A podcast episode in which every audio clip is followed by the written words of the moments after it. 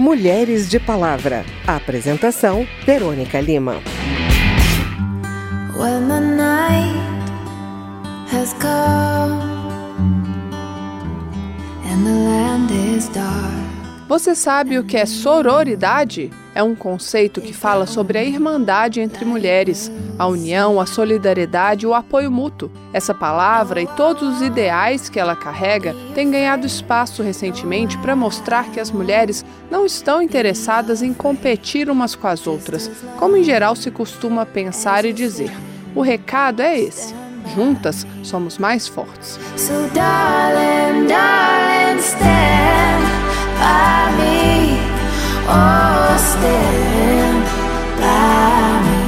Bem, mas para entender esse conceito um pouco mais a fundo, a repórter Paula Bitar conversou com a Juliana de Faria, diretora executiva da Think Olga, uma ONG feminista criada em 2013 com o objetivo de empoderar mulheres por meio da informação.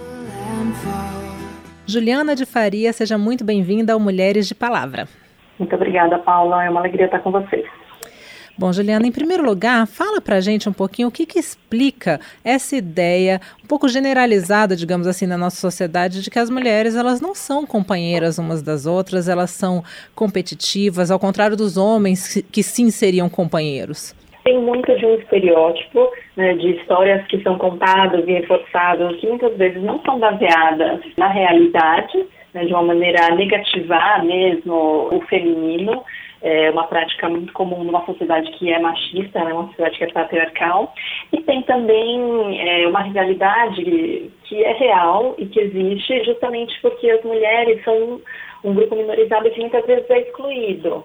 É, então, tem a teoria da abelha rainha, que é entendido que só pode ter uma abelha rainha. Em contextos onde as mulheres tinham muita dificuldade para ascender, né? então vamos pensar em mundo corporativo, muitas vezes era, era uma mulher, era uma chefe apenas, e, é, e não outras mulheres poderiam ascender. Né? Então, talvez pudesse isso, de alguma forma, alimentar essa competitividade. Precisa é trabalhar a diversidade para entender que se existe, se existe, só uma mulher na linha de frente, isso não é o suficiente. É, a gente precisa entender que se existe uma mulher lá, ela vai poder abrir caminho para outras também. E qual é a importância, é, na sua visão, desse tema, desse debate, da gente trazer o tema sororidade entre mulheres para o debate começar a falar mais dessa palavrinha sororidade? A sororidade é a união né, e o fortalecimento entre mulheres. Eu acho que não precisa obrigatoriamente significar que temos que ser amigas de todas as mulheres do mundo, né? Porque também somos humanas. Mas é importante que a discussão ela recaia sobre não julgar é, as mulheres ou não fazer crítica às mulheres que sejam a, a, baseadas em ser mulher. Né? Então, não cair né, de novo nesses estereótipos de né, tinha que ser mulher, é, se chegou em algum lugar é porque estava saindo com o chefe, para que isso possa ajudar a combater justamente esses estereótipos que são tão nocivos da feminilidade. E você daria alguma dica ou dicas para que a gente possa, nós mulheres, possamos exercitar a sororidade no nosso dia a dia, no nosso ambiente de trabalho, ambiente familiar, encontro com as amigas? O que, que a gente pode fazer em termos de tarefa diária mesmo para exercitar essa sororidade? Algumas mulheres, quando a gente faz alguma roda de conversa, nos, acabam nos confessando que ficam ansiosas quando percebem que outras mulheres estão fazendo coisas muito incríveis, conquistando espaços e prêmios. Né? É, eu acho que a gente precisa mudar a nossa visão e não se, nos sentirmos pressionadas a esses fatos. Se uma mulher chegou em tal lugar, ela está abrindo caminho para que todas nós possamos chegar. Então, essa mudança de olhar ela é muito positiva. Quando uma amiga nossa brilha, ela também está jogando um brilho na gente. A gente, enfim, que Olga, uma das nossas grandes bandeiras é o combate ao assédio sexual em locais públicos. É uma prática que a gente vem conversando bastante de mulheres que, que praticam já nas ruas, por exemplo, quando uma mulher desconhecida é, sofre algum caso de assédio sexual é, e está andando na rua sozinha e algum homem a aborda, é, uma prática que pode ser aconselhada é você fingir que você conhece aquela mulher, né? Então, fala assim, ah, fulana de tal, quanto tempo, você sozinha, podemos entrar juntas até a sua casa. Não precisa ser nada extremamente complicado, é só a gente poder, de fato, tirar essa camada de, de tóxica né? e, de, e de competição negativa entre as próprias mulheres. Juliana de Faria, diretora executiva da Think Olga, muito obrigada pela entrevista, viu? Muito obrigada, agradeço. Nenhuma a menos. Olha aí o conceito de sororidade na vinheta deste bloco. Nenhuma a menos é um dos bordões do movimento de mulheres contra a violência e o feminicídio. Quer dizer que todas se importam com a vida de todas, como irmãs, e é mesmo no combate à violência que todas as mulheres se unem, se apoiam. A repórter Mônica Montenegro acompanhou uma audiência pública da Comissão Externa da Câmara sobre violência doméstica contra a mulher, em que foram apresentadas diversas experiências bem-sucedidas de acolhimento de mulheres em situação de violência. Ela apresenta algumas dessas iniciativas. Ações de escuta, acolhimento e despertar de potenciais são alguns pontos em comum entre experiências bem-sucedidas voltadas para o combate à violência contra mulheres. A Comissão Externa sobre Violência contra Mulheres recebeu representantes de sete organizações que desenvolvem diferentes projetos pelo país. Uma delas foi Lia Siqueira, da ONG Crioula, que há quase 30 anos trabalha na defesa e promoção dos direitos das mulheres negras no Rio de Janeiro. Ela destacou que as diversas situações de violência, seja doméstica, familiar ou institucional, significam ausência de justiça. Lia Siqueira considera fundamental que essa perspectiva seja levada em conta. A gente falar de justiça antirracista, a gente falar de justiça social, a gente falar de justiça reprodutiva. Não numa perspectiva de olhar para a saúde sexual reprodutiva descolada da vivência daquela mulher. É pensar a justiça reprodutiva como essencial para que essa mulher viva bem nos espaços e para que ela desempenhe suas funções mais odiernas. É pensar que uma mulher que tem um ambiente com saneamento básico, que tem um ambiente com mobilidade urbana, que tem um ambiente em que ela pode recorrer a um serviço de saúde, ela vai ser menos afetada por Zika, a possibilidade de ela ter isso refletido sobre sua vivência enquanto mulher grávida e posteriormente quanto a seus filhos e filhas, isso é potencializar o debate. Então, qualquer retrocesso em direitos sociais, em saúde, em educação, em assistência médica, é também falar em ausência de justiça para essas mulheres. A ONG Crioula promove ações de escuta, oficinas e acolhimento de mulheres vítimas de violências diversas, incluindo a perda de seus filhos. Segundo o mapa da violência, desde 2015 houve um crescimento de 54% dos casos de violência contra mulheres negras em todo o país.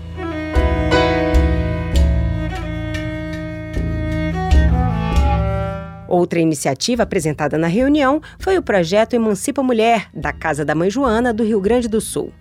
Trata-se de uma escola de formação feminista e antirracista que oferece atividades voltadas para o empoderamento intelectual, jurídico e físico das mulheres.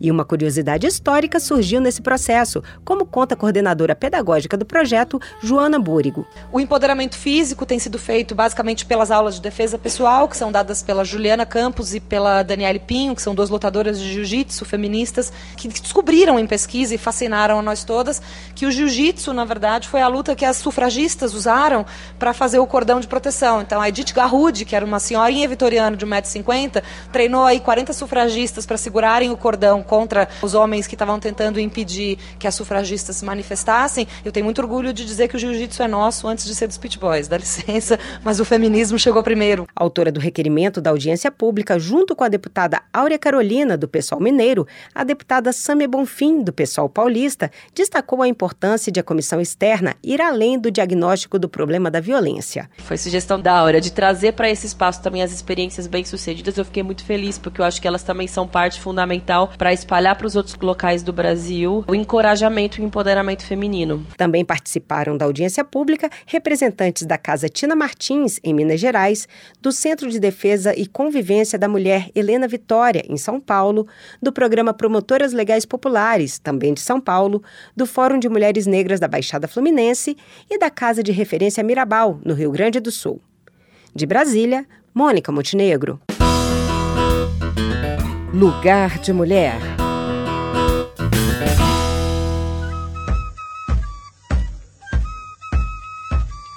Se estamos falando de irmandade entre mulheres, estamos falando de irmandade entre todas as mulheres. Em abril de 2019, cerca de 4 mil representantes de povos indígenas das cinco regiões do país se reuniram em Brasília no 15º acampamento Terra Livre. A repórter Karina Berardo acompanhou a plenária de mulheres que aconteceu durante o evento e conta como o conceito de sororidade ecoa entre as indígenas. As mulheres foram as protagonistas do 15º acampamento Terra Livre, que reuniu quase 5 mil indígenas de diversas etnias em Brasília. Uma das lideranças do encontro, Célia Chacriabá, ressalta que o momento é de união, em especial entre as mulheres, indígenas ou não, pois para elas são lutas semelhantes. Além disso, Célia Chacriabá diz que estão organizando a primeira Marcha das Mulheres Indígenas, que deve se unir à Marcha das Margaridas na capital do país em agosto deste ano. É importante que nesse momento, sobretudo nesse momento da história, nós temos chamado para a unificação de luta, porque se o século tem dito que o século XXI é de outro, muitas outras coisas, mas eu tenho dito que o século XXI é principalmente das mulheres. E nós mulheres nesse momento de uma sociedade doente, uma política enferma, uma política cancerígena, eu acredito acredito, eu não penso, eu acredito que as mulheres e nós mulheres indígenas seremos uma grande potência de cura, tanto na política, tanto no conhecimento. Ela conta que o reconhecimento pela dedicação e pelo trabalho dentro das aldeias ainda não é percebido ou valorizado como uma força de mudança, às vezes nem mesmo pelas próprias mulheres. Célia faz questão de ressaltar que as mulheres indígenas carregam consigo a prática do cuidado, heranças de suas ancestrais, e que isso não engrandece só as tribos, mas toda a sociedade mas sem que isso as impeça de também ocupar outros espaços. Então, uma reflexão que eu faço profundamente é que as mulheres indígenas não apenas pisavam no pilão que era para dar de comer os seus filhos, as mulheres são um pilar importante da cultura. Então, nós mulheres indígenas que estamos ocupando para além do chão da aldeia, nos espaços institucionais, na universidade, é importante, mas nós não somos mais importantes do que as mulheres que seguram a mão no pilão, porque nós seguramos a mão na caneta. Quando eu, que já tenho 29 anos, que sou um caso à parte, por exemplo, e não não caso, não construir família cedo e vou para o movimento indígena nessa entrega total, não é exatamente uma desobediência da cultura, mas é um apontamento de transformação da cultura.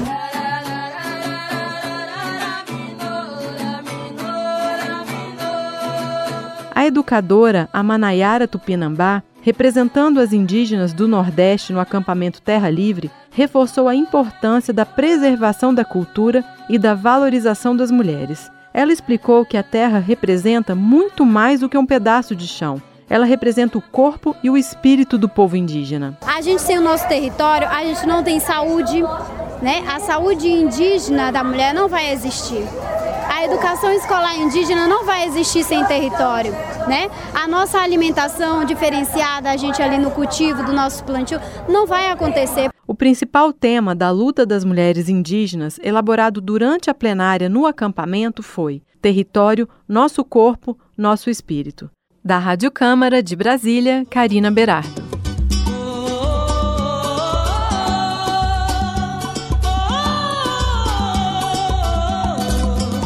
Bem, esse foi o Mulheres de Palavra, com reportagens de Paula Bitar, Mônica Montenegro e Karina Berardo. A produção é de Lucélia Cristina e os trabalhos técnicos de Vidigal Barbosa. Edição e apresentação, Verônica Lima. Se você tem alguma dúvida, mande pra gente. O e-mail é rádio.câmara.leg.br e o WhatsApp é 61 999 78 90 80.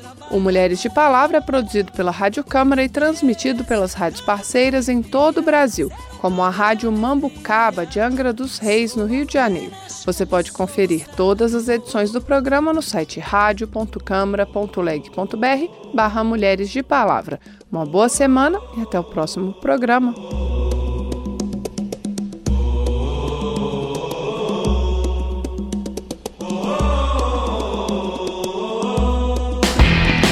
Mulheres de Palavra. Apresentação: Verônica Lima.